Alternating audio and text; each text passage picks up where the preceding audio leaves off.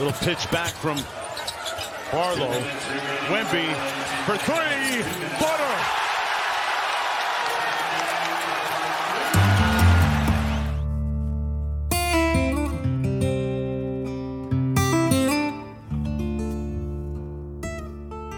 Saudações texanas a todos! Com a benção de Duncan, em parceria com o Spurs Brasil, está subindo a bola para mais um Cultura Pop.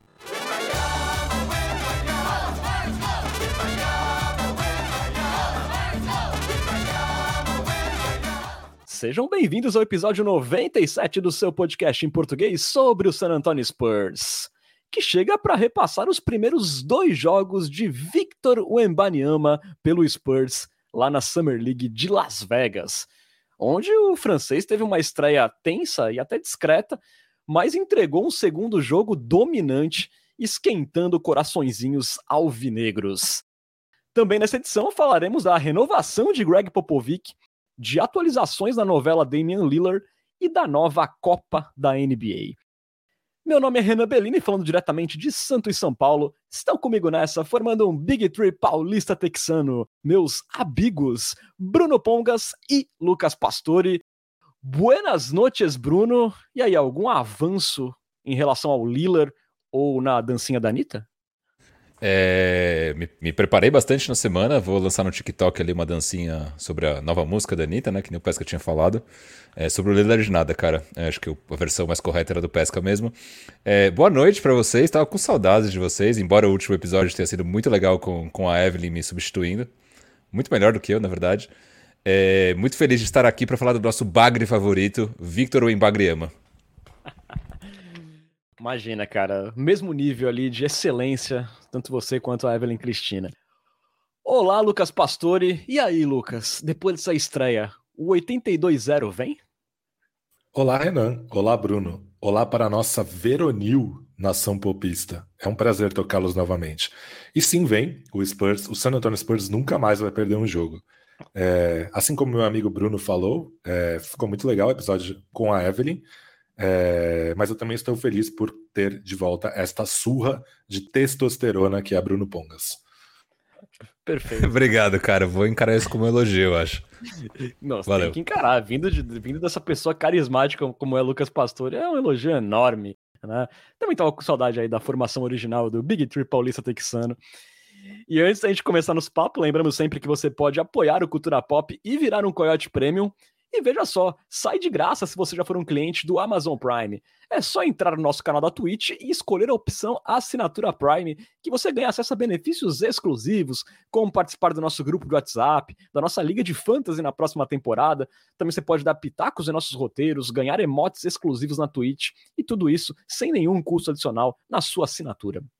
E caso você não tenha o Amazon Prime, com apenas R$ 7,90 por mês, você também pode colaborar com o Culturão e ter acesso a todos os benefícios. Um valor aí mais barato que uma coca na padoca. Não perca essa chance de virar um Coyote Premium. O Renan, agradecer aí os, as renovações, né? O Igor Bezerra renovou pelo quarto mês seguido aqui na, na Twitch, via Amazon Prime, e o Doug VDR, 20 meses. A gente tinha falado em off, mas agora em on também. Brigadão, galera. Valeu demais. E também um abraço que eu fiquei devendo na última semana para o Felipe Paixão, o famoso Sanatório Spurs no Twitter. No Twitter não, no Instagram. Sanatório Spurs no Instagram, que assinou a gente por seis meses lá na Twitch. Muito obrigado, Felipe. Sigam lá o Sanatório.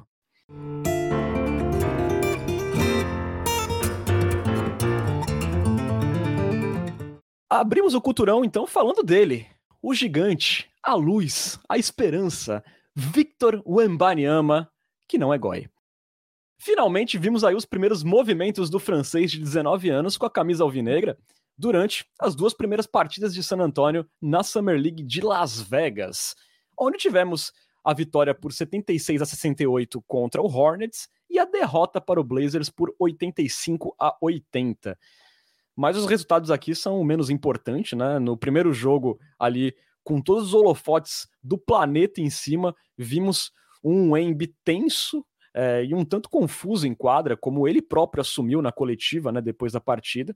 Ali, em 27 minutos em quadra, ele converteu apenas 2 de 13 arremessos, fechando a partida com 9 pontos. Ainda assim, o Embi contribuiu com oito rebotes, três assistências e distribuiu impactantes cinco tocos contra o Hornets. Já na segunda partida, a história foi bem diferente, mais solto e com uma outra intensidade. Os jumpers e o ataque como um todo fluiu e o Gigante teve ali uma atuação dominante com 27 pontos, 9 de 14 nos arremessos, 2 de 4 na linha dos três pontos, além de 12 rebotes e três tocos, sendo o principal responsável por manter o Spurs vivo até o final. Aí, portanto, o primeiro double-double de Victor Embanyama pelo Spurs. Depois dessas duas partidas, né, o Spurs julgou ter visto ali o suficiente e botou um ponto final na participação do Embi na Summer League que agora, como ele mesmo disse, deve sumir da mídia, curtir aí um pouco de férias e focar na preparação para a próxima temporada. Lembrando que até outro dia o Embi estava jogando as finais do Campeonato Francês, veio de uma temporada cheia e até por isso também ele desistiu de jogar a Copa do Mundo pela França. É, Bruno Pongas, vou começar por você que não esteve com a gente na semana passada. É, ainda ali que num peladão de Summer League, começou a era Wemby em San Antonio, é uma estreia difícil que gerou ali vários overreacts recalcados, digamos assim, mas ainda assim naquele jogo ele deu sinais muito bons na defesa e o segundo jogo a gente pode falar que foi dos sonhos, né? É, esse início do Wemby na Summer League atendeu às suas expectativas? Perdão, tava, não estava com o microfone na mão. É... Cara. Aonde, aonde estava a mão? A mão tava no meu chá, cara, que eu tô com um pouco de dor okay. de garganta. Então, não estava no microfone. É... Vocês, vocês são foda, né? Tava com saudades disso, inclusive. Mas, cara, acho que sim, acho que atendeu minhas expectativas. O primeiro jogo foi um pouco decepcionante, não tem como negar, né? Acho que ele entrou muito nervoso no jogo, dava para ver na cara dele que ele tava nervoso. É, teve um outro fator também que o Spurs entrou em quadra sem aquecer, né? Não sei se vocês estavam assistindo o pré-jogo, mas era, era a mesma quadra onde estava rolando Rockets e Blazers, né? Que foi um jogo que foi decidido. Quase foi para prorrogação o jogo, né? Então. Não, eu tava torcendo loucamente para não ir para prorrogação, aquela, aquela porcaria. E, e aí o Spurs entrou logo em seguida, os jogadores deram ali dois, três arremessos e a bola já começou. Para quem é, joga um pouquinho sabe que esse tempo de aquecimento é bem importante. E acho que também isso pode ter colaborado aí nesse fator ansiedade, dele não ter entrado super bem naquela partida, né? Ele cometeu vários erros durante o jogo, é, turnovers, errou muitos arremessos, uns arremessos meio nada a ver é, de três. Acho que ele foi um pouco intimidado fisicamente é, pela defesa do Hornets, né? O Kai Jones jogou muito bem, acho que fez a melhor partida da vida dele. Acho que também isso vai ser um pouco do reflexo que ele vai encontrar no, no profissional, né? na, na NBA de fato, porque vai todo mundo entrar querendo provar que consegue marcar o Embanyama, né? Então também acho que foi um pouquinho de ainda que com um jogador de nível bem inferior, é, ele conseguiu dificultar um pouco as ações do do Embi fisicamente falando, principalmente, mas para mim super normal, né? Alguns meses atrás ele tinha jogado ali contra o Ignite, que é um time de nível até melhor que esse catadão do Hornets na G-League tinha dominado, né? Então não, não foi algo que me preocupou, fiquei bem tranquilo em relação a má atuação, embora de fato não tenha sido o que a gente esperava, né? A gente estava ali naquela ansiedade e não foi como a gente imaginava. Não, e eu acho que uma diferença daquele jogo do Ignite para esse, né, é que era um jogo entre dois times, né? E ele tava jogando junto com o Mets 92, tinha um entrosamento, é, é, era um jogo que tinha times dos dois lados da quadra. Então eu também acho que é mais fácil o cara funcionar dentro de um sistema do que num catadão que, como ele mesmo disse, às vezes ele não sabia o que fazer na quadra. Total. E aí, só para é, complementar o raciocínio, já passo a bola para o Pescão. É, achei que ele foi dobrado com muita frequência é, e ele teve bastante dificuldade nesses momentos. Né? Se a gente compara, por exemplo, isso acontecia muito com o Tim Duncan, por exemplo, na NBA, e o Tim Duncan era mestre nisso, né? em receber a bola, ser dobrado encontrar qualquer jogador livre é, para fazer uma cesta fácil. Eu senti com o Embanyama, óbvio, recorte super pequeno, ele está começando a carreira, teve um pouco de dificuldade, acho que ele vai se adaptar a isso ainda. Até peguei um dado do, do perfil Shot Quality no, no Twitter. Ele foi dobrado em 58% das posses em que ele chutou uma bola. É bastante coisa. Né? E a distância média dos seus marcadores nesses chutes foi, se não me engano, pelo que eu tinha visto, pouco superior a meio metro. E segundo essa análise, os chutes do Embanyama, o Embanyama foi o jogador que teve os chutes mais difíceis entre todos os jogadores da Summer League até aqui. Então era o jogador que estava mais bem marcado quando deu um arremesso ou quando tentou uma bandeja, esse tipo de coisa. É, aí, para falar de pontos positivos, é, e aí de fato já passo para o Pescão, acho que tem a questão defensiva, né? De fato, tá claro que ele vai impactar na NBA desde o primeiro dia, acho que não só nos tocos, mas também como ele obriga os jogadores do, do ataque a, a, a desviar a trajetória do arremesso pelo tamanho, pela envergadura dele. Ele é um ser humano bizarramente gigante, com uma envergadura bizarramente gigante. Então isso por si só faz com que a galera mude os arremessos. Foi bastante comum. Ele não dá o toco, mas o, a envergadura dele ser suficiente para o cara mudar a trajetória e dar um airball. Né, isso aconteceu pelo menos umas duas ou três vezes. É... Tem a questão da versatilidade ofensiva, acho que ele é um cara que vai ser capaz de pontuar de todos os jeitos, né? Então ele mostrou ali bola de três, jogada no post, acho que ele tem um talento bem, bem abrangente. Em alguns momentos ele mostrou um motor bem interessante, né? Então aquele cara que conseguiu em alguns momentos ter bastante intensidade. Teve uma jogada no, nessa última partida contra o Blazers que ele errou ali um floater, pegou o rebote, fez o end one. Então ele tem isso, embora em alguns momentos na defesa, principalmente, eu senti ele um pouco soft. Não sei se ele estava poupando energia. Isso me leva ao meu último ponto, que é essa questão do cardio dele, que eu não sei se pode ser um problema. Por quê? Ele já tinha falado isso no podcast do JJ, do JJ Redick, que muitas vezes durante o jogo ele se sente meio exausto, né, fisicamente cansado. E saindo da partida contra o Hornets, né, que foi a primeira, ele disse que estava tipo exausto em alguns momentos da partida. Então não sei se tem algum problema de cardio que ele vai ter que desenvolver melhor ao longo da sua passagem pela NBA. Último ponto, desculpa, Achei que ele defendendo a 4 foi meio que um desperdício né, em linha do que a gente estava falando nos últimos, nos últimos podcasts. Acho que ele talvez como um 5 impacte muito mais defensivamente do que marcando um stretch 4. E é isso, cara. Desculpa me alongar. Não, muito bom, muito boa o seu overview. É, talvez também o lance dele tá muito exausto. A gente pode botar na conta que ele não vinha treinando, né, nas últimas semanas também, né? Então ele meio que caiu na fogueira total. E quando você tá mais nervoso, você respira pior também quando você joga. Então, acho que isso tudo pode entrar na conta. E, e dentro do peladão da Summer League, talvez a única coisa que funcionou entre todos os times foi a defesa no Imbaniama, né? Os dois times que jogaram contra o Spurs estavam muito atentos em dobrar sempre que ele pegava na bola, então foi um, fator de dificuldade a mais para o Embi. É... Pescão, foi uma estreia nervosa. No segundo jogo, a gente conseguiu ver é, aquelas coisas surreais que ele fez na França, a gente viu mais disso. É, qual nota você dá aí para esse início do Embi pelo Spurs? Cara, eu dou uma nota 8,37253. É, eu, eu, acho também que o primeiro jogo foi decepcionante. É, eu concordo com muitas das coisas que o Bruno falou. Eu acho que tem uma questão de, de ser um prospecto oriundo do basquete europeu, que, como o Renan falou, vinha jogando em um time. É, isso que ele falou, que de não saber muito o que fazer em quadra, é uma coisa que você dificilmente ouve um prospecto americano falando, porque o prospecto americano, principalmente os prospectos de elite, eles estão acostumados muito a jogar no um contra um no basquete universitário e fazem a mesma coisa na Summer League, né? Eles pegam a bola, batem para cima do seu adversário e, e vão para dentro. E essa, e essa é uma frase que claramente mostra que ele sentiu falta de um sistema, de entrosamento, de, enfim, de um, de um basquete mais coletivo, que talvez não chegue tanto quanto é, chegaria no basquete europeu nunca, porque na NBA tem muito é, dessa cultura americana do basquete de um contra um, né? Então, mesmo o Tim Duncan, que o Bruno falou, que quando era dobrado encontrava alguém livre, quando não era dobrado, é, ele atacava agressivamente o seu marcador no, no poste baixo, né? Então, essa é uma coisa que o Embi hoje tem um pouco de dificuldade, me pareceu. Também achei que ele sofreu com a defesa um pouco mais física dos adversários. E isso é uma coisa que ele vai ter que melhorar. Defensivamente, eu acho que foi o que a gente esperava desde o dia 1. Ele vai ser um cara que vai impactar na defesa. Mas esse lance é, acaba criando um, um, um, pequeno dilema na minha cabeça, né? um cobertor curto, porque é, esse fato dele ter sofrido já com, com dobras e com uma fisicalidade maior, é, ao mesmo tempo a gente cobrar dele defender jogadores maiores e mais físicos, acaba sendo uma questão um pouco preocupante, né? Eu acho que eu também acho que é, que é desperdício colocá-lo marcando arremessadores contra Portland. Eu não, obviamente não conheço todo o elenco de Summer League de Portland, mas ele estava marcando individualmente o cara que estava marcado como três no, no, no box score de Portland, né? Eu acho que talvez ele tenha que ser o cara que marca o jogador de perímetro que não arremessa, sabe?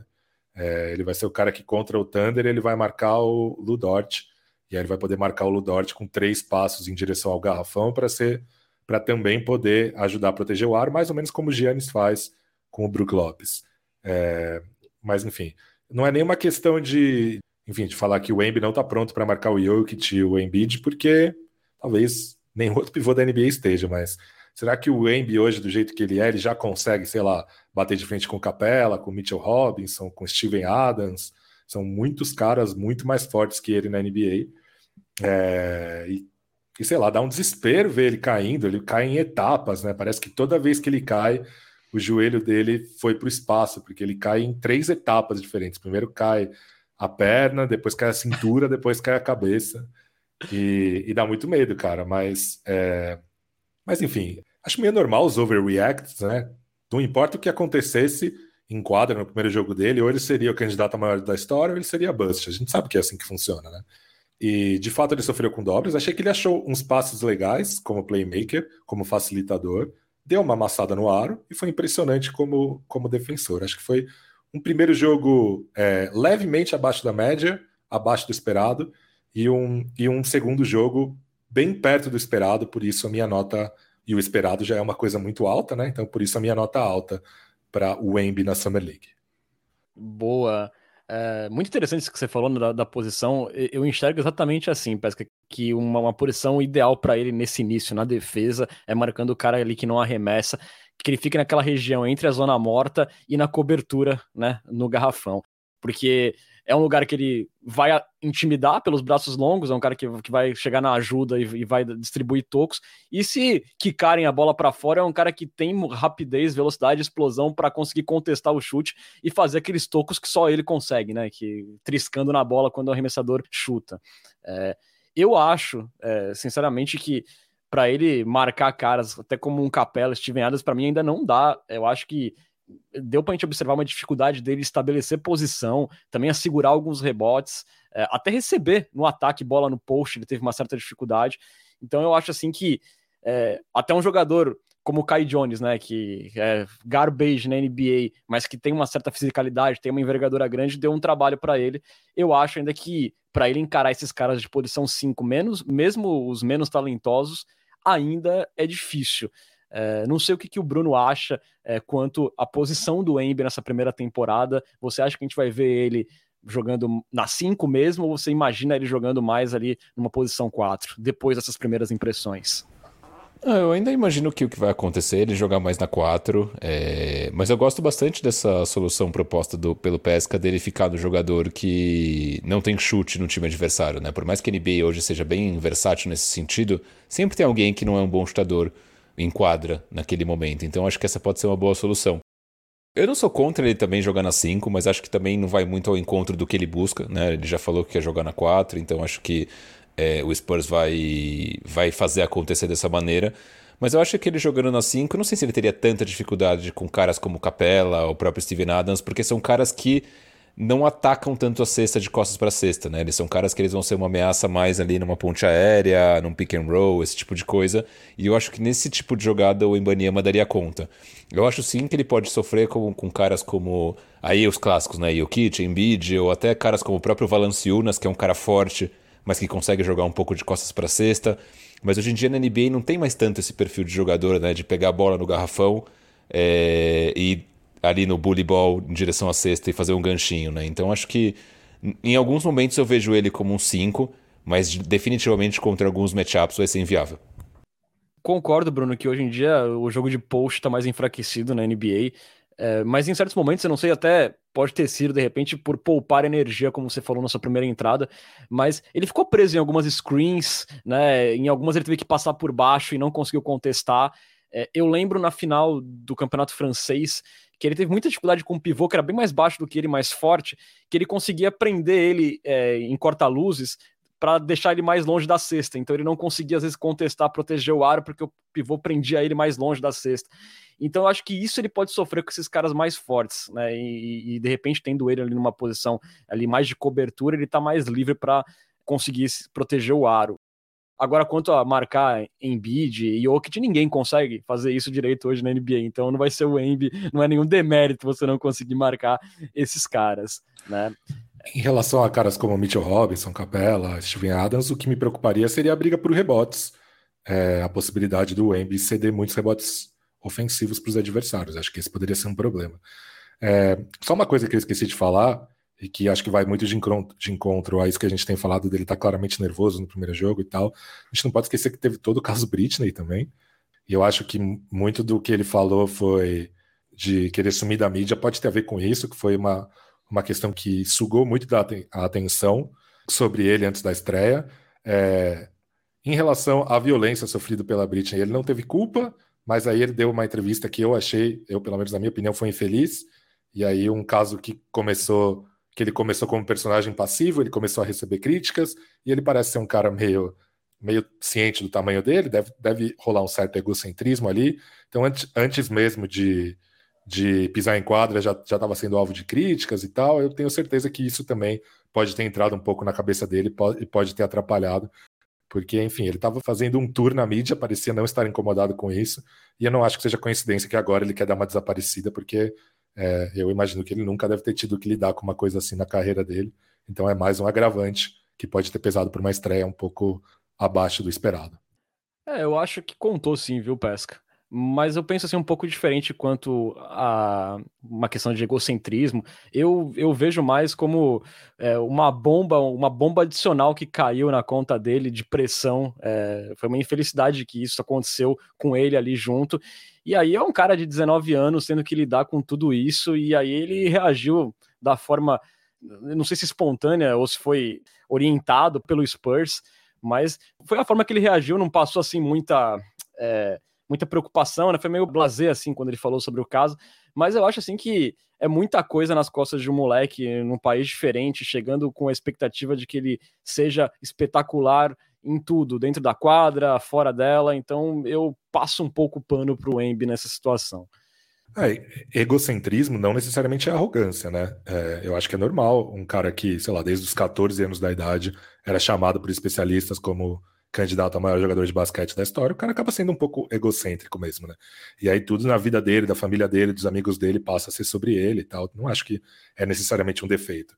Passa a ser um defeito quando começa a escorregar para arrogância, para o egoísmo. Aí sim, mas um cara desse tamanho, dessa importância, dessa gravidade, ser egocêntrico, eu também passo um pano, acho que é normal. É, o Renan, só para.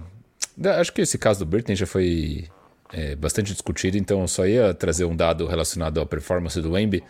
O Wemby fez quatro jogos é, com regras da NBA, é, com espaçamento de NBA e assim por diante. Né? Os dois jogos contra o Ignite, que rolaram durante a temporada, e esse jogo, o primeiro jogo contra o Hornets, na Summer League de Las Vegas, e o segundo jogo contra o Blazers. As médias dele foram de 27,3 pontos, 8,8 rebotes, 4,3 tocos por jogo, bastante impressionante, e um aproveitamento nas bolas de 3 de 42,9. São números bem impressionantes, né? Não, com certeza. E eu acho que os jogos entre Ignite e Metropolitans 92 é, são um parâmetro melhor do que esses da Summer League, até porque lá eram duas equipes, né?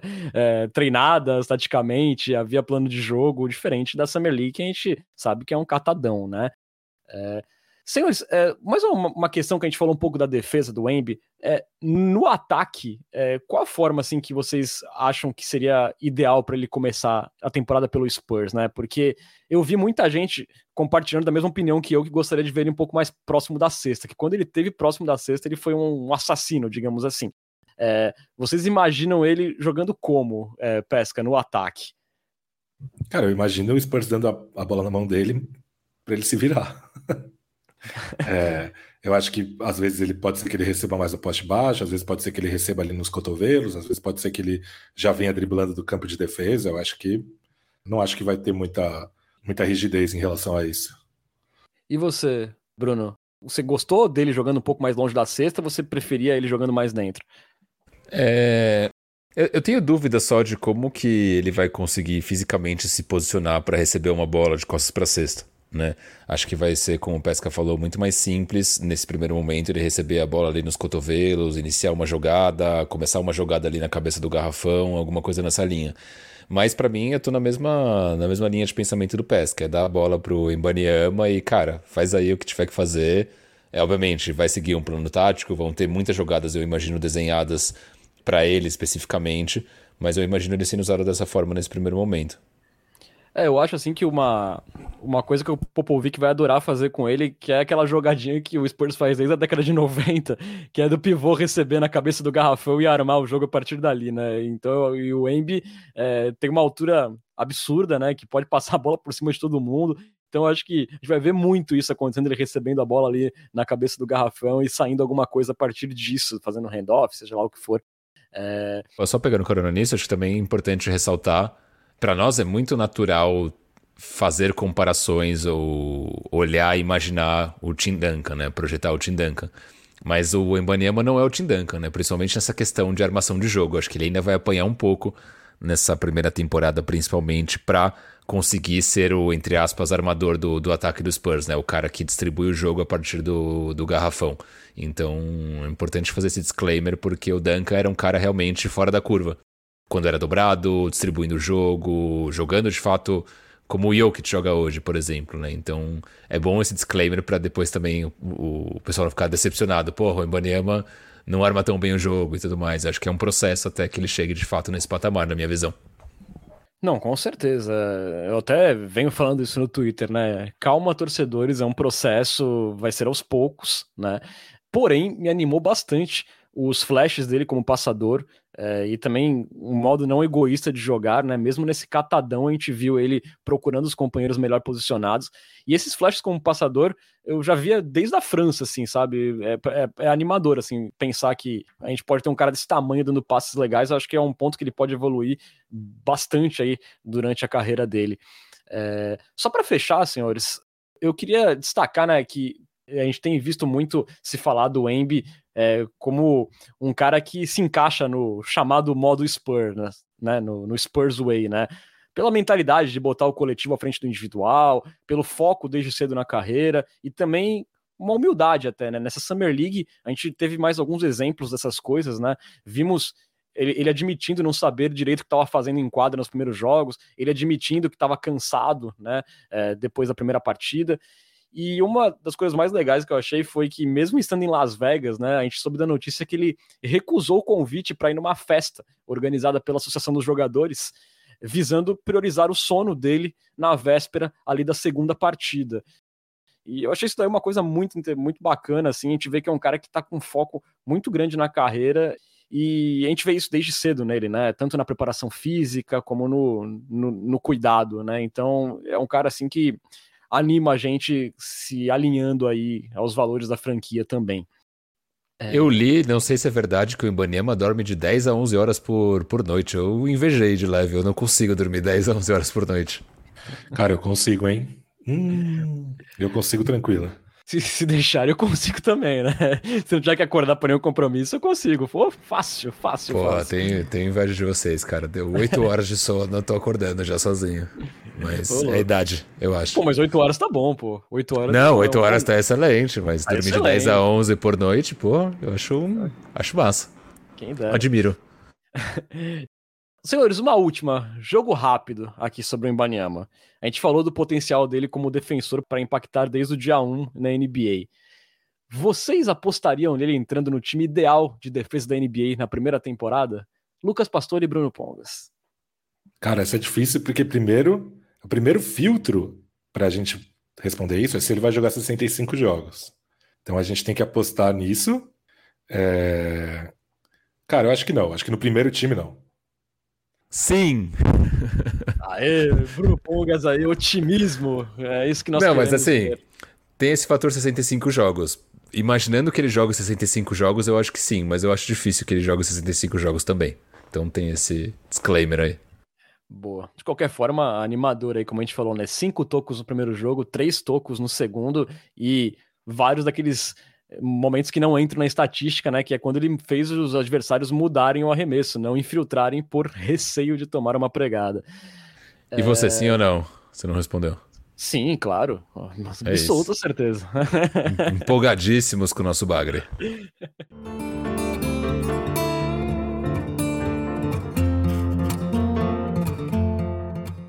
Bruno, falando agora rapidamente de outros destaques aí da Summer League, né? Enquanto o Champagne e o Malak Braham tiveram ótimas atuações contra o Charlotte e atuações tenebrosas contra o Blazers, a gente viu o queridinho aí de vocês dois, Dominic Barlow, trazendo mais atuações consistentes, 12 pontos, 9 rebotes contra Charlotte, 19 pontos, 6 rebotes contra Portland, e sendo automático ali do mid-range. Empolgou o Dominic Barlow, Bruno Ponga? Será que ele vai ter espaço aí no Spurs? Cara, eu gostei, hein? Tô, tô empolgado com o nosso menino Barlow, mas sim, é só um jogo de, de Summer League, né? Acho que é cedo de fato para empolgar. Acho que ele vai continuar sendo a terceira opção é, do garrafão, atrás do Bassi e do Zach Collins. O que joga a favor dele é que o Bassi e o Zach Collins a gente não sabe a durabilidade, né? O quanto que esses caras vão conseguir jogar é, sem se lesionar, né? E se um, é... deles for, e se um deles for titular, né? aumenta a chance dele jogar também. Aumenta a chance dele jogar, exatamente.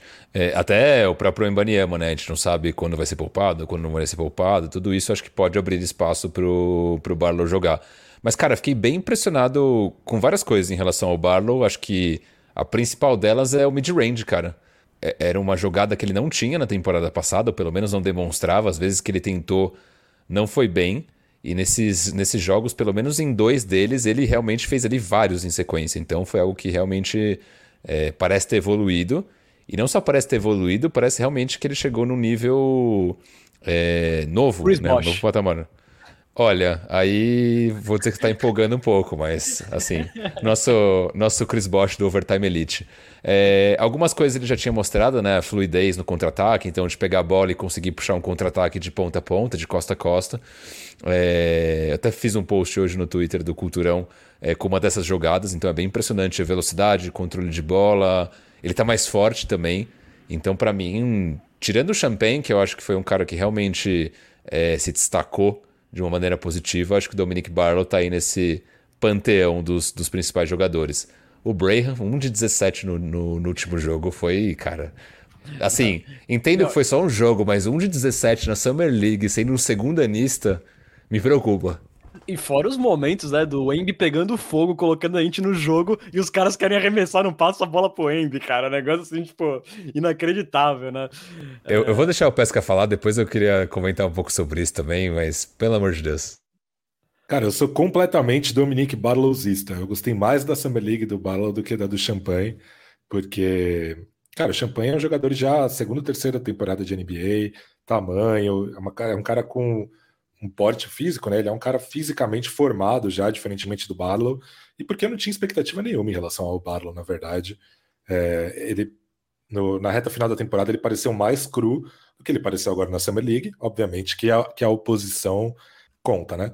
Mas ele foi, de fato, o 5 do time, enquanto o Embiid esteve em quadra, é, e a, essa combinação de tamanho, fisicalidade e mobilidade é muito impressionante. E fisicalidade não é só o perfil físico, né? É a, disposição para, para usá-lo, né? E ele é um cara que, que tromba ali, ele não tem ele não tem medo da trombada, né? Então eu gostei bastante.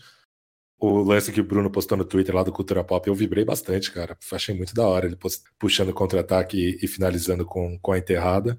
Então é um cara em quem eu tenho esperança e seria legal, né? É, o Spurs achar esse jogador não draftado, é, de uma origem incomum, né? É, o, se eu não me engano, foi o Jeff McDonald, que postou um dia desses no Twitter, que uma fonte confiável que ele tem no Overtime Elite disse que acreditava que o, San, o Antonio Spurs teria selecionado um dos Thompson se, se não tivesse pego a primeira escolha, mesmo se tivesse pego a segunda. É, então, quem sabe o Spurs aí não é um pioneiro em encontrar talento nesse catadão de verão, que é o Overtime Elite. De fato. É, eu tenho uma, uma, impressão que veremos Barlow em San Antônio, aí, pelas peças que a gente tem ali na posição 5, até pela falta de, eu acho que ele vai ter oportunidade. De fato, foi bem interessante. E não só em Las Vegas, né, ele já tinha feito um jogo muito bom lá em Sacramento.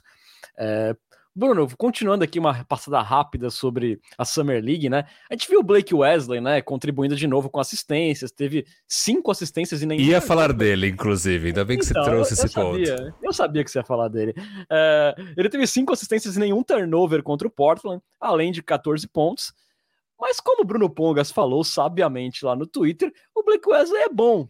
Só que ele é burro, né? Assim, é, é aquela escola Jordan Poole, né? De corre primeiro e pensa depois. É, eu acho que a jogada clássica é, que, que ilustra bem tudo isso era o Spurs, né, podendo virar o jogo com uma bola de três pontos, o Embi na linha de três pontos, e ele prefere arremessar contestado em transição. É, é a jogada que simboliza Blake Wesley. Cara, precisamos falar de Blake Wesley. Não, acho que ele, ele tem feito uma boa Summer League, bons momentos all around, né? Então ele é um cara que ele pontua, é um cara que pega rebote, dá assistência. Ele é um bom jogador, eu acho que ele tem potencial, ele é muito jovem ainda. Ele é muito rápido, né? Ele é, tem um primeiro passo ali que é uma parada é, bizarra, né? Então acho que. Sim, me lembra o Looney Walker. Olha, aí acho que a gente ficou chateado, né? Não, mas acho que ele tem. Cara, ele tem. Ah, falei, falei. Eu diria que a comparação é mais que Aldinho. É, até na série que o, Matheus fez lá pro blog, o Leio Pão, agora Bandejão, ele define o Keldon Johnson como um cara que talvez seja o cara do elenco do Spurs, tirando o Embi agora, óbvio, que, que é quem tá mais perto de ter um fundamento de elite, que é a capacidade de atacar a cesta, mas não tem mais nada. Então eu acho que essa é a comparação do Blake Wesley. O primeiro passo dele é muito impressionante. Parece aquela cena do, do X-Men, sabe? Que tem o cara que se move rapidamente, que vai desviando as balas, assim. Parece que ele anda e o defensor Mercúrio. dele tá parado, exatamente. Mas o resto é, ainda tá muito longe. Cara, a gente está contando aqui nesta live barra gravação com a audiência do lendário Sérgio Katz, é, o sociólogo poliglota. É, Gosto. Que acredita que o Embi pode ser defensor do ano e falou que, sobre horas de sono, sabiam que o maratonista Eliud Kipchoge dorme 12 horas por dia? E eu até respondi para ele que fiquei com vergonha de dormir agora 10 horas por dia, sendo que eu não saio do sofá. Cara, tenho muita inveja, sério. Muita inveja. É o cara de dormir nessa qualidade de sono. Mas aí, ô, ô, Renan, complementando sobre o Blake Wesley, tem essa questão dele ser burro, cara. Eu acho que ainda falta alguns. Não, mas é verdade. Falta alguns miolos ainda aí pro, pro nosso menino Blake Wesley. E essa jogada que você citou era justamente, até tinha notado aqui no meu, nos meus rascunhos de roteiro, eu preciso falar disso, porque não só o Embanyama estava livre e ele estava marcado, como o Embanyama tinha acabado de fazer uma bola de três. Então ele estava quente. E a cara de decepção do Embi quando ele não recebeu aquela bola foi tipo. Caralho, tu vou ter um companheiro burro no, na próxima temporada. A, a, transmissão da, a transmissão da ESPN gringa ficou também decepcionada. Porque, cara, todo mundo só queria que a bola fosse pro Embi, cara. Entendeu? Tipo, mas... Exato. Mas, Fala. mas vou falar até que nesse ponto, o segundo jogo para mim foi mais decepcionante do Brayhan do que pro Wesley. Porque o Wesley, eu acho que é o jogo dele é esse, ele tem visão de túnel, cara. Ele, ele olha para o aro e vai em direção a ele. O Brayhan começou a errar, errar, errar, e ele estava claramente forçando, tentando entrar no jogo, em vez de envolver o Embi. Então, esse lance foi meio absurdo mesmo. Mas, de modo geral, nesse jogo eu fiquei mais decepcionado com o Brayhan do que com o Wesley. Não, com certeza, com certeza. E aí, só para fechar, até pensando nessa falta de inteligência cognitiva que ele ainda não desenvolveu, é... Fico pensando se, se ele. Hoje ele seria muito mais um 2 do que um 1. Um, né? Eu vejo ele muito mais jogando, talvez sem a bola. Como de fato a gente viu no primeiro jogo contra o. Contra o Hornets, né? Que o Brayhan estava é, coordenando um pouco mais o ataque ali.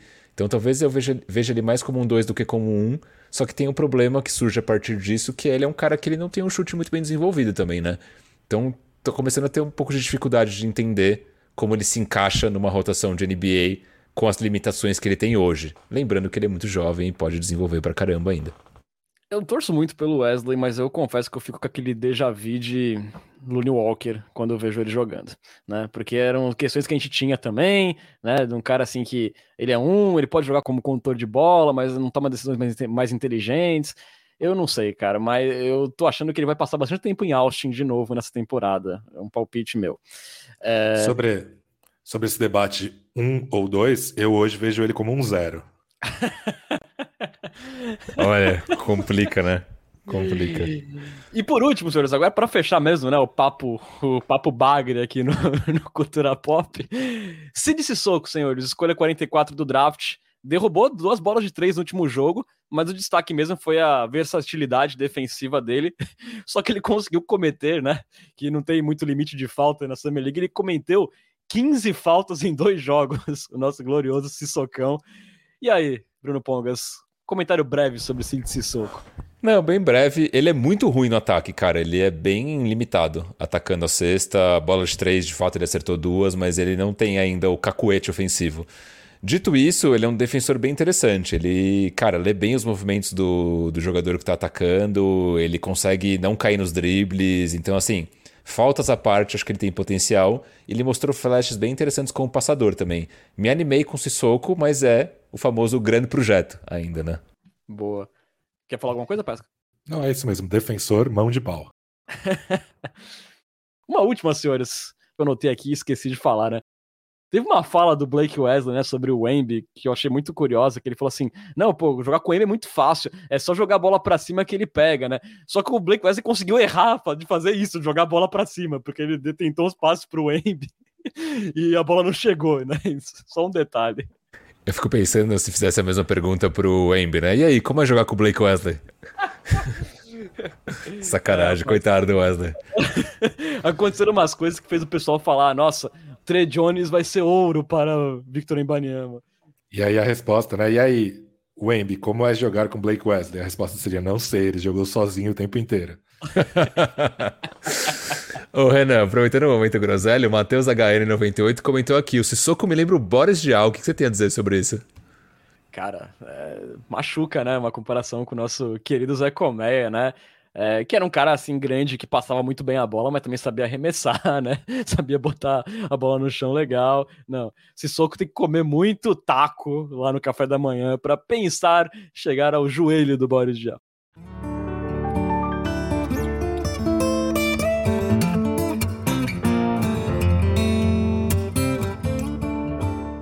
Passando então agora para falar de Greg Popovic renovado.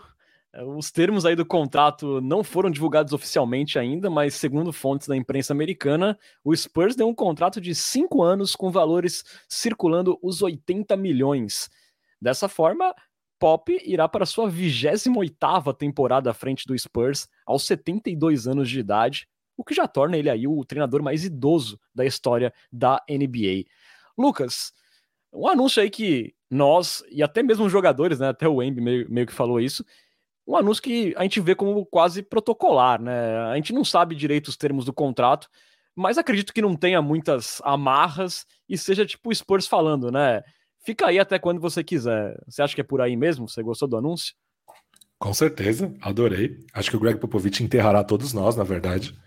é, o nosso amado algodão que inclusive, segundo os termos reportados desse contrato, é o maior contrato também da história de um técnico na NBA, superando o Monte Williams, que o havia superado. Então, aí Greg Popovich de volta ao topo. É... Ou seja, Monte Williams, que era técnico do Phoenix Suns até outro dia, então mesmo sem jogar, o Embiid já, já nos colocou de volta ao caminho da freguesia do Suns. É, eu acho que é bem isso mesmo. Ninguém em San Antonio teria coragem de falar: não, Pop, não vamos renovar com você por favor, procure outro emprego. Enquanto ele quiser ficar por lá, ele vai ficar. E, sinceramente, depois da temporada passada, né, todos nós tivemos que aguentar aquilo. É, e agora temos o Embi. A gente está falando da gente, né? Podcasters aqui que estamos no nosso, na nossa casinha e a hora que a gente quiser a gente para. Greg Popovich merece também agora treinar o Embi, depois de treinar, enfim, aqueles bagos da temporada passada. Então deixa, deixa o algodão lá, deixa o algodão ser feliz. Concordo totalmente. É, Bruno, a gente não sabe aí, né, se o nosso bom velhinho, que é o técnico mais vencedor da história da NBA e também o mais bem pago, né, a gente não sabe se ele vai cumprir aí os cinco anos de contrato, mas mostra que ele tá super on aí para iniciar essa era Wemby no Spurs, né? É, como o Pesca falou, né, ele ficou aí roendo o osso durante quatro, cinco temporadas, agora que chegou o filé mignon, vão tirar do, da, do prato do cara? Não, né, deixa, deixa o Pop ser feliz, acho que é merecido é, para mim, ele tem que ficar em San Antônio até de fato se aposentar. A gente não sabe quando isso vai acontecer. Não tem multa no contrato dele, pelo, até onde a gente viu, né? Então, se der na cabeça dele, amanhã ele sai fora. Mas acho que ele vai ficar até, é, até a cabeça dele dar conta, essa é a verdade, né? Com a idade que ele está hoje, a gente não, não sabe como é o dia de amanhã. Então, acho que o Pop vai ficando até estar bem mentalmente. E que a gente espera que seja por muitos e muitos anos. E se tudo der certo, ele vai enterrar todos nós, como disse o Pesca. o técnico mais é, velho da história dos esportes americanos, desculpe a falha, foi um treinador de beisebol lá na década de 50, que ele treinou com 89 anos, né? Eu acho que o Pop não vai até os 89, mas ele vai até onde tiver com disposição. Esse era o verdadeiro velho senil, né? E uma última, né, fala do Embi sobre o Pop, né? Ele falou que imaginava que ia acontecer essa renovação, que o Pop tem se comunicado muito com ele, que o Pop está disposto a tomar conta dele, né? É, que ele disse assim que o Pop tem mostrado aí que quer prevenir ele de cometer erros, quer ser mesmo ali um paizão mesmo, então o Pop tá bastante engajado no projeto, o Embi.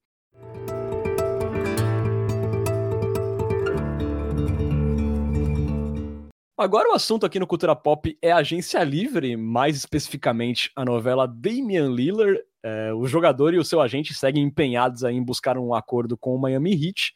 Porém, nos últimos dias, o general manager do Blazers, o Joe Cronin, reforçou que não existe pressa para finalizar o negócio, indicando que o Portland segue priorizando o melhor pacote possível, né, independentemente do time. Nessa semana, o Aaron Fentress, jornalista de Portland, disse que o Blazer estaria pedindo pelo menos quatro escolhas de primeira rodada e dois jogadores de qualidade por Damian Lillard. Vou começar pelo Bruno Pongas, que não estava com a gente semana passada. Se fosse esse o preço, Bruno Pongas, você que não falou muito do Lillard, se você fosse o Brian Wright, você faria negócio? Quatro firsts e dois jogadores de qualidade? É... Não. Acho que não, cara. O... Por mais que eu goste muito do Damian Lillard e seja difícil dizer não para Damian Lillard, eu acho que ele já tá um jogador de 33 anos. Não sei se eu arriscaria aí o futuro da minha franquia, ainda mais pensando que as picks que seriam envolvidas possivelmente seriam as picks do Hawks. Então eu teria. Eu preferiria ir construindo esse time é, aos poucos e ter uma chance maior de êxito do que trazer o Lillard agora e comprometer o nosso futuro. Eu acho que a gente está no caminho certo, projetando o futuro. E eu acho que isso colocaria nosso futuro em risco, né? Porque pode, tem uma chance grande, inclusive, de, de vir o Lillard e não dar em nada. Né? Então, assim como foi o Aldridge no Spurs, né? O Aldridge veio, a gente não conseguiu ganhar um título, ele ficou velho muito rápido e não deu em nada, acabou saindo, tudo bem, teve todo o drama do Sacripanta, mas minha resposta seria não, cara. A não ser que os dois jogadores de qualidade sejam o Red Bullock e Doug McDermott. Aí a gente pode discutir um pouco. É isso que eu ia falar, né? Essa, essa, proposta do Blazers, esse pedido do Blazers não tira a gente da briga? Tem, tem dois jogadores de qualidade nessa vitória? Tirando o Embi? Ah, tem o campeão Pô, tem Socha, Marcel, que é o Don Jones. Campeão olímpico, pô. Vamos lá, Lucas Pastore, vamos brincar, Lucas Pastore. Pega Aceitas?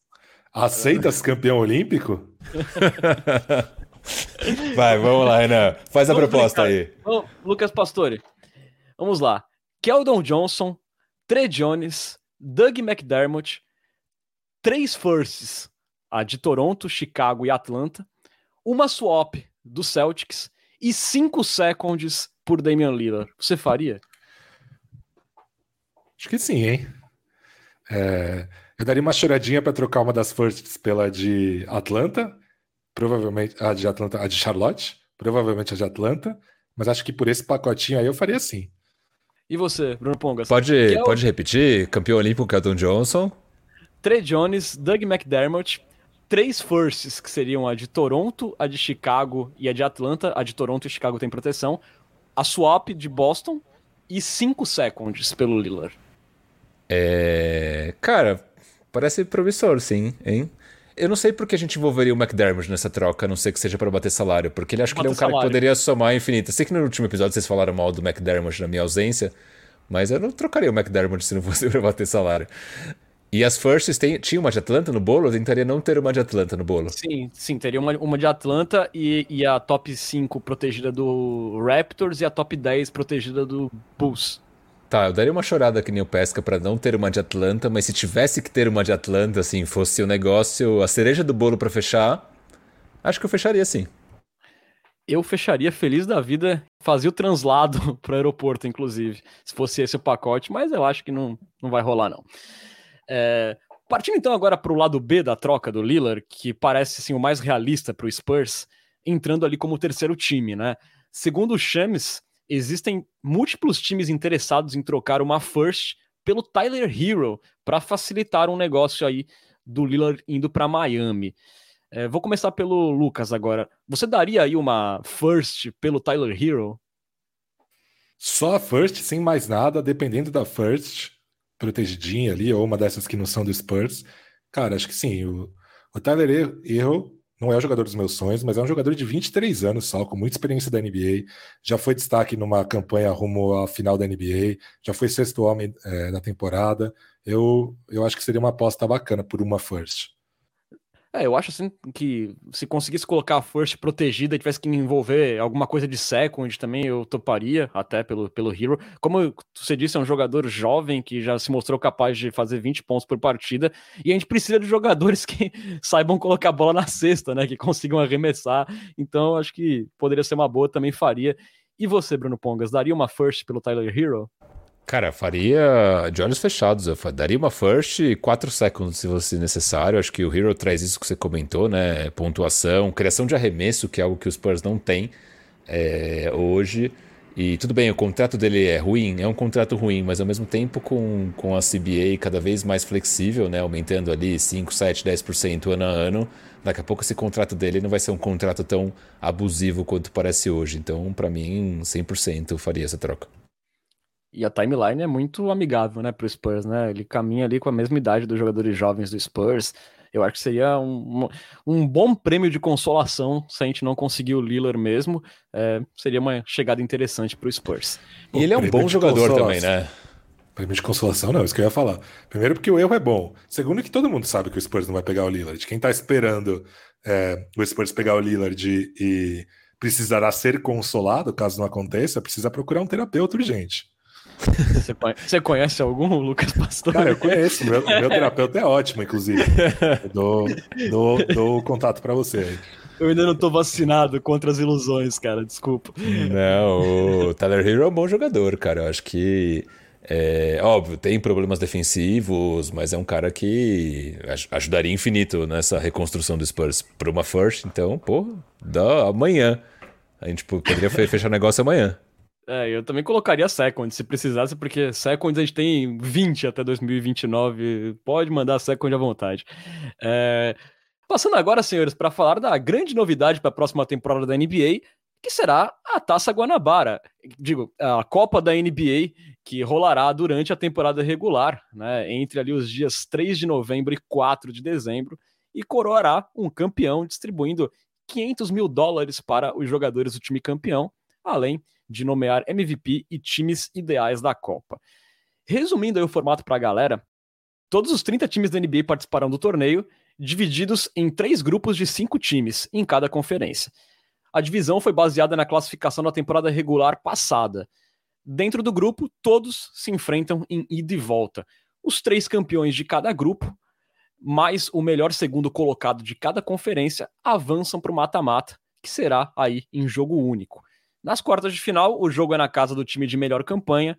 Já a semifinal e a finalíssima acontecerão em Las Vegas, num Final Four ali nos, nos moldes da NCAA. Aí vem a pergunta, né? Com essa Copa, os times vão jogar ainda mais numa temporada? E a resposta é não, já que todas as partidas da Copa também valerão como jogos de temporada regular, com exceção da finalíssima. Dessa forma, só os dois finalistas farão um jogo a mais do que os usuais 82 da temporada, né? O nosso amado San Antonio Spurs caiu no grupo F ao lado de Golden State, Sacramento, Minnesota e Oklahoma City. Lucas Pastore, o que você achou aí dessa inovação da NBA? É, como diria a filosofia contemporânea, né? Imagina na Copa. Eu, sinceramente, ainda não tenho uma opinião formada. Eu acho que pode ser interessante para dar um ar de competitividade para jogos que não necessariamente seriam competitivos. Eu acho que não deixa de ser uma política um pouco anti-tanque. É... Porque, enfim, você ter ali um, um, uma possibilidade de título a curto prazo, eu acho que pode ser bom também para encher ginásios e para, enfim, para promover partidas na, na imprensa, é, partidas que não teriam tanto apelo. Mas como vai ser mesmo, só, só vendo, né? Porque no papel, por exemplo, o All-Star Game é uma ideia bem legal no papel e na prática é um. É uma, ela virou uma formalidade, assim, uma, os jogadores eles meio que se arrastam ali dentro e, e vários formatos são testados, ninguém consegue é, encontrar uma, uma fórmula que faça com que o All-Star Game seja atinja seu potencial. Então, é muito difícil opinar antes de ver na, em quadra, mas a princípio é uma ideia legal. Assim, não aumenta o calendário e pode dar um ar de competitividade extra para partidas que não necessariamente o teriam. Boa. É, pensando no negócio NBA, eu acho que pode funcionar muito bem, como você disse, encher ginásio, ter mais audiência, esses jogos de temporada regular. Esportivamente, Bruno Pongas, eu achei uma bobagem. Você tá maluco? Eu achei um golaço, golaço zaço da NBA. Eu tô apaixonado pelo, pela Taça Guarabara da, da NBA. Acho que foi tão golaço quanto o play-in. O play-in que eu no começo torci o nariz. Eu falei, porra, isso aí, puta, nada a ver. E hoje em dia eu falo, não, o play-in foi um golaço. E acho que esse torneio aí no meio da temporada vai ser super legal para engajar os times, para, que nem o Pesca falou, trazer mais público, para evitar o tanque para deixar as estrelas jogando mais tempo, né? Não evitar um pouco aquelas poupadas meio nada a ver. Para mim tem só prós. Pode dar errado? Pode dar errado, mas a ideia de ter algo até o, o famoso plus a mais para os times que não são os times que talvez briguem lá na frente, terem uma motivação para brigar por algo dentro da temporada ali, né? Então eu vou ganhar ali essa a copinha e já tô feliz do resto do ano, tá tudo bem, é isso. Se der play, deu, se não der, não deu, mas ganhando a copinha eu tô feliz. Então, para mim, cara, golaço. Espero que não dê errado, mas pra mim tem tudo para dar certo. Vai ser aquele seu rival do futebol que tá em baixa, que ganha o campeonato estadual e bate no peito até o final. Aí no final da temporada ele tá brigando contra o rebaixamento. É, cara, eu sou São Paulino, então para mim essa é a Sul-Americana. Se, se, a gente ganha a Sul-Americana, a gente tá super feliz, mesmo a Sul-Americana sendo a segunda divisão da Libertadores, entendeu? Então, golaço, golaço. Imagina se por um acaso o Spurs vence, a gente vai poder falar que o Spurs venceu todas as Copas da NBA da história. Exatamente. E a gente não vai saber se daqui a, sei lá, 50 anos a gente vai estar tá vivo, se, se Deus quiser, e não vai ser reconhecido como um título da NBA. Então, cara, golaço. Vai ter time aí querendo colocar até como mundial se demora, né? Olha aí, fica é. alfinetado aí. E durma com essa, Lucas Pastore. Mas assim, brincadeiras à parte, eu acho assim que pelo menos o, o, fato de contar como temporada regular vai manter os times muito engajados. Mas eu confesso que para ti assim que a falta de uma bonificação esportiva maior, né? Tipo a Copa do Brasil dá vaga na Libertadores, né? Tipo, é, a falta disso me deixa assim meio parece um torneio meio borocochô assim só para é, render uns milhões, uns dinheirinhos a mais para Dan Silver e companhia. Mas enfim, Vamos ver se vai ser pelo menos divertido de assistir. O play-in é, deu muito certo. Bom, senhores, vamos entrando então agora na parte final do nosso podcast. Hoje tem sempre aquela conversa gostosa com nossos ouvintes. Está na hora da queridíssima Coyote Talk, co, co, co, Coyote Talk. É, eu queria começar com, com uma pequena brincadeira com vocês, mas é bate-bola, jogo rápido. O perfil StatMuse do Twitter, acho que vocês devem conhecer, é, postou ali as médias do, do Embanyama na Summer League, né, que foram 18 pontos, 10 rebotes, 4 tocos em 27 minutos, e ele pediu para a galera interagir, prevendo qual será a statline dele na temporada regular. Bate-bola, jogo rápido, pontos, rebotes, tocos e minutagem, começando por pontos. Lucas Pastore. 21,7. Renan Bellini. 20. Bruno Pongas, 23,2. É, rebotes. Lucas Pastore. 8,7. 11. 9,8. É, tocos. Renan Bellini. 2,8. 2,81. 3.9, ousei. Ô, louco, Minu... hein, cara. Aí é, 3.9. É mas aí é papo de defensor do ano, hein? Defensor do ano. Minutagem, Renan Bellini. Minutagem? Ah, essa é difícil, hein, cara. Bate bola, jogo rápido. Vou estar 27,5, vai. Lucas Pastore. 31,12. 30. Tá aí as apostas, a gente vai voltar nesse episódio no final da temporada para ver quem acertou e quem não, não acertou. Começando com perguntas, Renan Benini. O Lucas Farias Podia... perguntou assim. Ah, falei, falei. Podia colocar também assistências, né? Depois do, dos flashes. Assistências, Renan Bellini, assistências. Você usar 2.3 por jogo. Lucas Pastore. Mas aonde que isso foi usado, cara? 2.3? Não, não, é, não foi usado. já foi, já. Perdeu seu palpite. Lucas. 2.7. Foi parecido. 2.9. Estamos aí mais ou menos alinhados nas assistências. Boa. Boa. Perguntas. Lucas, Pas... Lucas Pastore não, Lucas Pastore está aqui entre nós. Lucas Farias Olá, pergunta assim. Todos. Eu sou Lucas Pastore. Lucas Farias é... pergunta assim. Cara, eu faria, depende do quê. Quantos Deus. minutos. Tá, tá degringolando o negócio, rápido. Quantos minutos o champanhe vai ganhar na rotação esse ano? Hashtag empolguei. De Lucas para Lucas, Lucas Pastore, minutagem do champanhe. Sete. Caralho. Garbage time total. É, Renan? 7.1. Ô, oh, tô apostando mais no nosso champa, hein? Tô. Média, uns 15, 15, tá bom. Vai ter jogo que joga, joga 30 quando alguém for poupado, vai ter jogo que joga 3. Não, vai, Aí, na vai. média, 15. Não, falando, falando sério, vai, vou colocar uns 12, vai, pra ele. Eu acho que ele pode ter espaço aí na, na segunda unidade, sim. Cara, eu mantenho 7 com as- todas as trocas, se todo mundo ficar. É, Osman, Stevens, Bullock. Eu mantenho que Champagne vai ser garbage time. Não, não é o meu desejo, mas é o meu, meu prefácio. Qual é o seu desejo agora que você falou? Cara, eu gostaria muito de ir pra conhecer a- o, o Caribe. Mas o- e o desejo pra minutagem do champanhe? Aí eu vou de é, 18,12. Tá bom, tudo bem. Você tem um desejo pra minutagem do champanhe também, ou Renan? Não, cara, não tenho desejo pra minutagem do champanhe. Eu acho que o champanhe ainda é muito irrelevante pra eu ter algum desejo com ele, cara. Tudo bem, tudo bem. O Marcelo Miguel, ou... É, é, Ah, fala é que a gente também tem que, tem que contar, né, que o, Red Bull, que deve ter muitos minutos na segunda unidade também, a gente não sabe o, o tempo que projeta o Pop, de repente, pro Malakai Braham. A gente não sabe nem se o Trey Jones vai ser segunda unidade, né, porque imaginando que o Embi vai ser um 4, a gente pode ver, ver, de repente, o Devin Vassell listado como um na primeira unidade, aí diminui mais espaços na segunda unidade. Então, acho difícil, assim, uma unidade muito alta para ele. É, Cara, se sério. eu, se eu sou o algodão, o champanhe tá na frente do Braham. Não tá, não?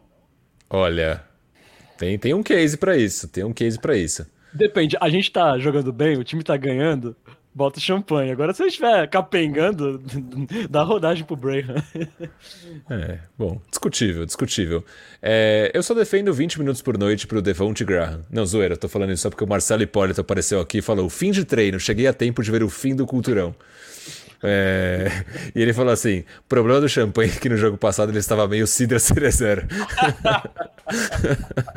Gostei dessa. Muito boa. Excelente. Muito Marcelo boa. Hipólito que está Ramon Diazado. Exatamente, Rabon Diazado. É, o Marcelo Miguel pergunta assim: ainda está tarde para trocar a farsa francesa pelo herói americano Scott Henderson? Cara, Olha. Tá meio tarde, sim. Tá meio tarde, tá meio tarde. Vai ter que mandar, vai ter que mandar mais seconds. Vai ter, vai ter. É, pergunta do Cadu Freitas, Cadu com K, ele fala assim: com a chegada do Wemby nesta temporada, quais jogadores vocês consideram inegociáveis no elenco atual para serem o futuro da franquia junto com o Wemby? Ou vocês não consideram nenhum jogador intocável no elenco atual? Renan Bellini.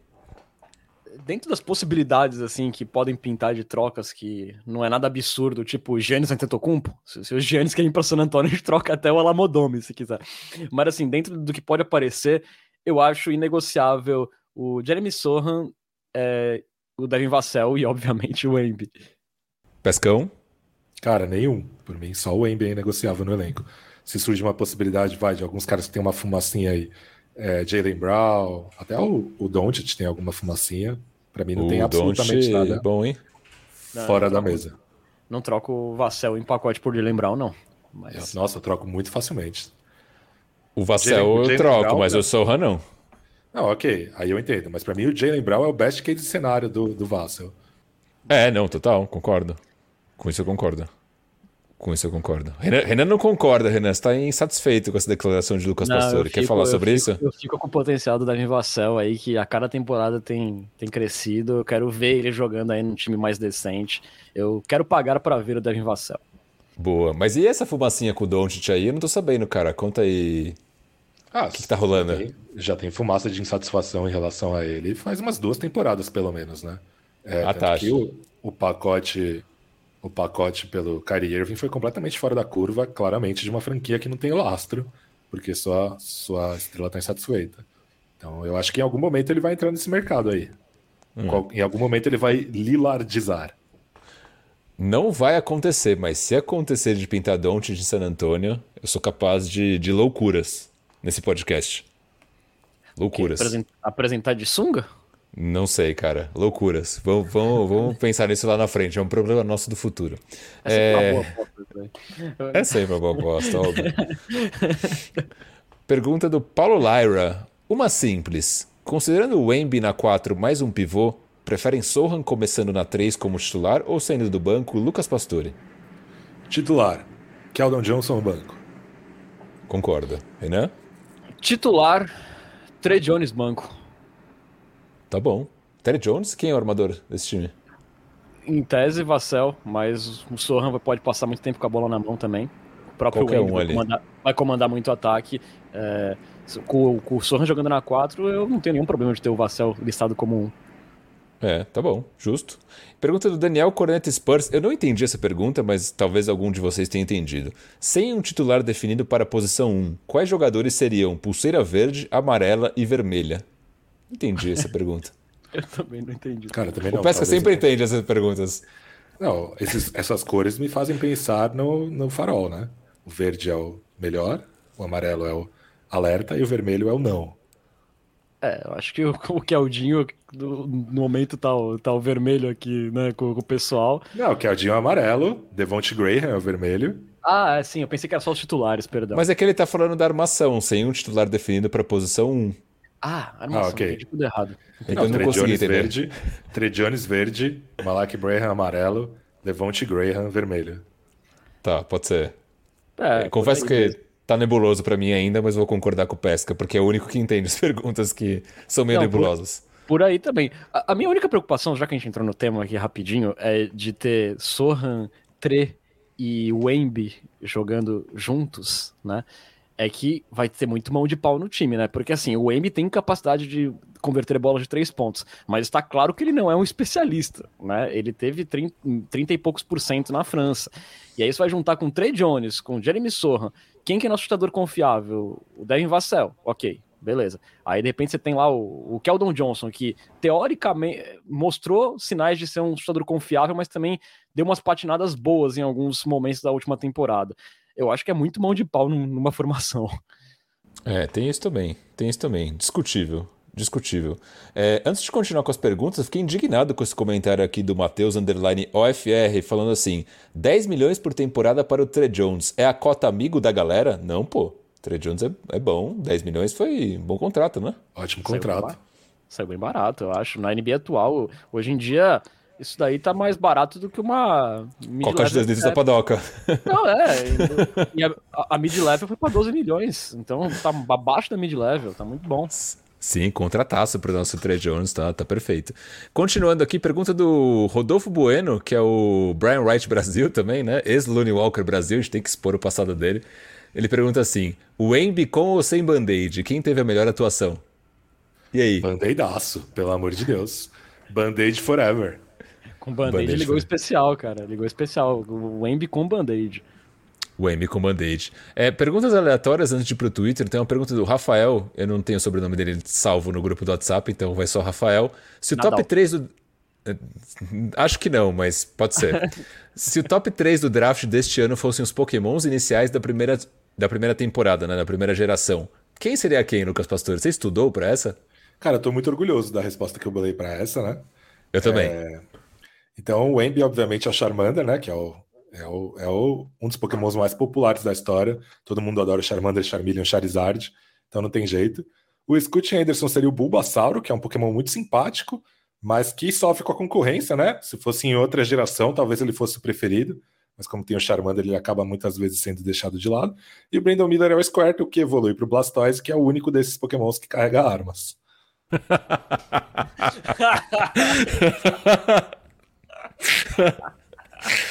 Caralho, mano. Tá aí o meu humor completamente inapropriado. Nossa, completamente Peço inapropriado. desculpas cara. a todos. Vai ser derrubado o canal, cara, depois dessa. Pô, Caralho. essa daí, essa daí foi mais pesada do que todas as minhas ofensas a Kawhi Leonard. Nossa, essa foi realmente out- outro nível. Mas foi muito boa, cara. Gostei muito. Maravilhosa, cara. Eu, eu sou fã de Lucas Pastore, cara. Meu Deus do céu. Inapropriadamente bom esse humor. É, Pergunta do Vandre Picanso. Ele fala assim: Se Santo Antônio é o santo casamenteiro, com a renovação de 5 anos do Pop no comando dos Spurs, seria esse o casamento perfeito? Ou ele, o santo, tá tirando proveito da situação em benefício próprio? Cara, não entendi qual seria o benefício do santo, mas pra mim é, é o casamento perfeito, sim, cara. Sei, mas eu gostei dessa pergunta. É o casamento E- perfeito. É isso aí. E o Felipe Paixão, antes da gente ir pro Twitter, ele fala assim: por que as pessoas não sabem andar de metrô em São Paulo sem pisar do meu pé? Cara, o metrô de São Paulo tem dessas coisas. Ah, vai vai para outra capital aí que o trem demora 10 mil anos para chegar e que tu vai nunca mais reclamar de São Paulo, cara. Exatamente, exatamente. Pergunta do J. Kelmer, essa aqui acho que rende, hein? Lutar com o orangotango até a morte uma vez por ano ou lutar contra uma galinha até a morte toda vez que entrar em um carro? E aí? Você é complicado, hein, cara? Não, pra mim é muito fácil porque eu não dirijo, então eu vou ficar com a galinha. Lutar com o orangotango até a morte eu vou perder, vou fazer uma vez só. vou morrer. Então, Mas e se, com... e, se, e se você dirigir se tivesse um carro? Não, mesmo assim, eu não tenho, eu não tenho como ganhar do orangotango, cara. Ah, não dá, não, não se sabe? Vai que. Mas eu não, tenho como ganhar, eu não tenho como ganhar do orangotango todo, todo ano. Uma... É ruim pra mim, velho. É um bom ponto, cara. Todo ano fica difícil, né? Uma vez é, acontece, né? Do Djokovic perder na terceira rodada ali e tal, mas é, todo ano é meio complicado, cara. E você, Renan, iria de galinha também?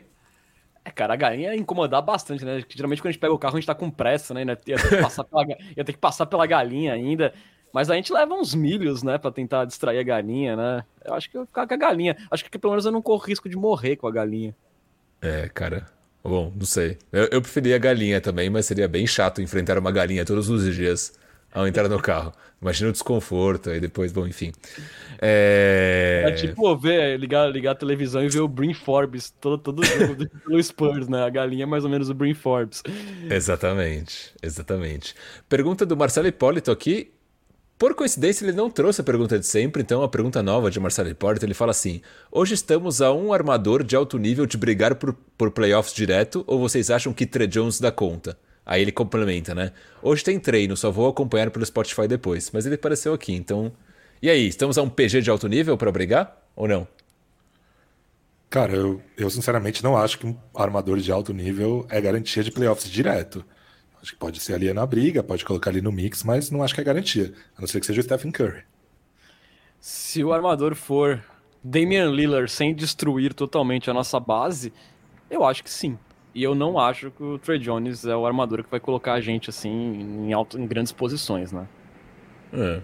Eu acho que um armador de alto nível, a gente pode discutir quem são os armadores de alto nível da NBA hoje.